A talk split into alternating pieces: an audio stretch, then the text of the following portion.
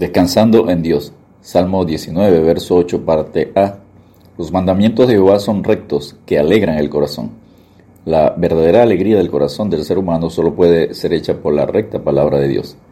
La justa y recta palabra de Dios traen el gozo, alegría permanente que el mundo no puede dar. Declara el Salmo 4, verso 7, Tú diste alegría a mi corazón, mayor que la de ellos cuando abundaba su grano y su mosto. Salmo 19, verso 8, parte A. Los mandamientos de Jehová son rectos. Mandamientos, esto significa un sinónimo que contempla la palabra de Dios como órdenes, encargos, disposiciones y más. Son contemplados como los decretos del gobernante, son los estatutos de Dios, la palabra de Dios. Son rectos, significa que son justos, razonables.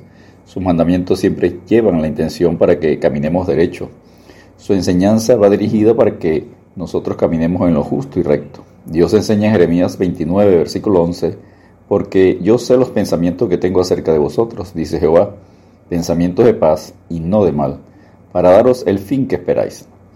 Pero nosotros los desechamos. Sus mandamientos son rectos y siempre van enfocados en lo moral, justo y recto. Enseña el Salmo 11, verso 7, porque Jehová es justo y ama la justicia. El hombre recto mirará su rostro.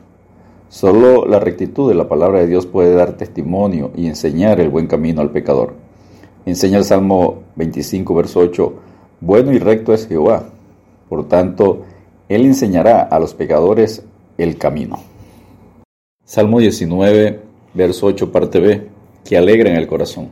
Los mandamientos de Dios son rectos y dan como resultado el gozo en el corazón de los que creen y obedecen dan felicidad, alegría al corazón.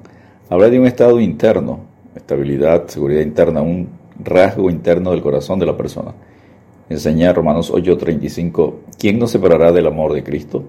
¿Tribulación o angustia, o persecución, o hambre, o desnudez, o peligro, o espada? Enseña el Salmo 13, verso 5, mas yo en tu misericordia he confiado. Mi corazón se alegrará en tu salvación. Y el Salmo 30, versos 5 y 11, porque un momento será tu ira, pero su favor dura toda la vida. Por la noche durará el lloro, y a la mañana vendrá la alegría. Has cambiado mi lamento en baile, desataste mi silicio y me ceñiste de alegría. Habla de un contentamiento interno. Las promesas en la palabra de Dios alegran, animan, como enseña Isaías 35.4. Decid a los de corazón apocado, Esforzaos, no temáis, he aquí que vuestro Dios viene con retribución, con pago. Dios mismo vendrá y os salvará. El corazón del profeta Jeremías se llenó de gozo y alegría con la palabra de Dios en Jeremías 15 y 16. Fueron halladas tus palabras y yo las comí. Y tu palabra me fue por gozo y por la alegría de mi corazón, porque tu nombre se invocó sobre mí, oh Jehová, Dios de los ejércitos. El apóstol Pablo aprendió a vivir en abundancia y en escasez las circunstancias externas no alteraban su gozo y estabilidad en creer en el Señor. El apóstol Pablo lo expresó en Filipenses 4, versículos 10 al 13. En gran manera me gocé en el Señor, de que ya al fin habéis revivido vuestro cuidado de mí, de lo cual también estabais solícitos, pero os faltaba la oportunidad. No lo digo porque tenga escasez, falta de alimento, no tener pan para el postre, en fin, pues he aprendido a contentarme, dice el apóstol Pablo. Cualquiera que sea mi situación, Sé vivir humildemente, eso no nos gusta a, muchos. Y sé tener abundancia, esto sí nos gusta. En todo y por todo estoy enseñado, así para estar saciado como para tener hambre, así para tener abundancia como para padecer necesidad. Todo lo puedo en Cristo que me fortalece. Algunos predicadores solo enseñan la parte buena, la bondad de Dios, pero no enseñan sobre la obediencia, santidad y severidad de Dios y en vivir con circunstancias de escasez.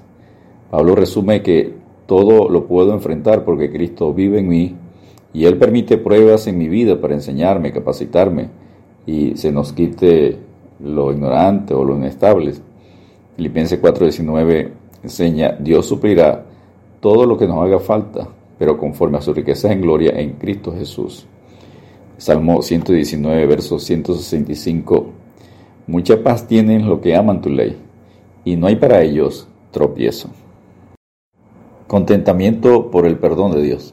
El pecado crea una carga, peso en el pecador, seca sus huesos y cuando un pecador se arrepiente, Dios lo llena con su paz, gozo, como el ejemplo de David cuando reconoció su pecado.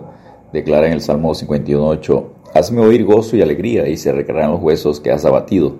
Obedecer la palabra de Dios, además de alegrar el corazón, es medicina para el cuerpo, como enseña Proverbios 3, versos 7 y 8. No seas sabio en tu propia opinión, teme a Jehová y apártate del mal, porque será medicina a tu cuerpo y refrigerio para tus huesos. Y en Proverbios 17, 22, el corazón alegre constituye buen remedio mas el espíritu triste seca los huesos. Descansemos en Dios orando como David. Crea en mí, oh Dios, un corazón limpio y renueva un espíritu recto dentro de mí, según el Salmo 51, verso 10. Dios te bendiga y te guarde.